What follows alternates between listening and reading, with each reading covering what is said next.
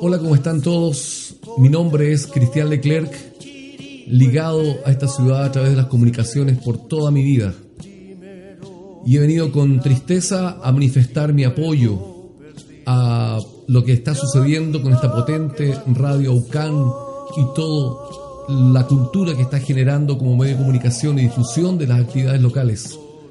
Porque se ha criminalizado la actividad radial de este importantísimo medio de comunicación y he venido a manifestarme públicamente en contra de este acto que atenta contra mi libertad de escuchar un tremendo medio de comunicación que lo he escogido como uno de mis preferidos.